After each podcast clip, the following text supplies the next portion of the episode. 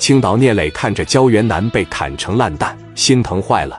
毕竟焦元南是因为给聂磊出头，才会被张斌陷害打成这样。聂磊现在只有二十人，想要磕张斌肯定是不行。但是我先把幕后黑手刘丽给磕了，绝对没问题。志豪直接就过来了，就说：“哥呀，你看刘丽这个人心眼这么坏，想招法的算计我们，我得给他打成脑瘫。我要让他这个脑袋吧，这一辈子都转不起来。你有把握不？绝对有，放心吧，哥。到时候你看我的表演就完了。”一群人奔着老刘的那个夜总会去了。老刘这时正在想损招，趁着焦元南住院这段期间，如何把星光夜总会给捣鼓黄了。联系人往星光夜总会里派小偷，让小偷往他夜总会里放冰糖，到时候就举报他。整几次你肯定就干不下去了吧？在办公室里面正高兴着呢，十台奥迪一摆一下就停在自个家楼下了。马上手里的对讲机就传来了声音：“刘总，停在对面夜总会的。”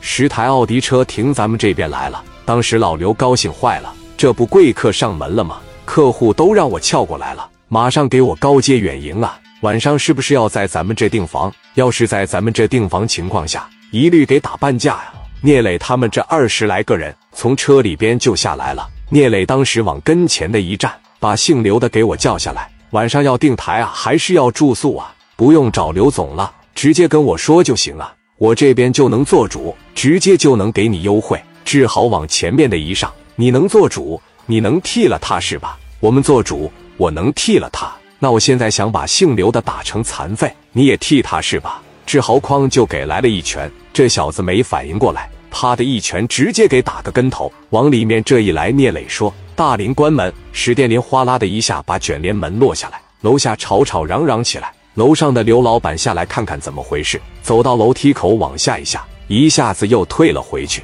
给门的一关上，吓坏了。我操，这他妈干啥的呀？他刚想开窗户往下跳，卢建强说后窗去几个人，给五连发举起来。他要是敢往下跳的情况下，直接让他坐火箭再喷上去。这哥们刚把窗户一打开，哇呀的一声又把窗户又关上了。你说我要是往下跳，这么着往上打？不摔死也得在半空就被打死了吧？在办公室里直转圈，这可怎么办？门出不去，这窗也跳不了。志豪带着几个兄弟已经来到办公室门前了。志豪后退几步，又往前来了一个助跑，左脚一垫步，抬起右脚来朝那个门锁位置一踹，锁就有点松动了。后面老弟上来三四个，用肩膀使劲一撞，门就开了。姓刘的目瞪口呆的站在那。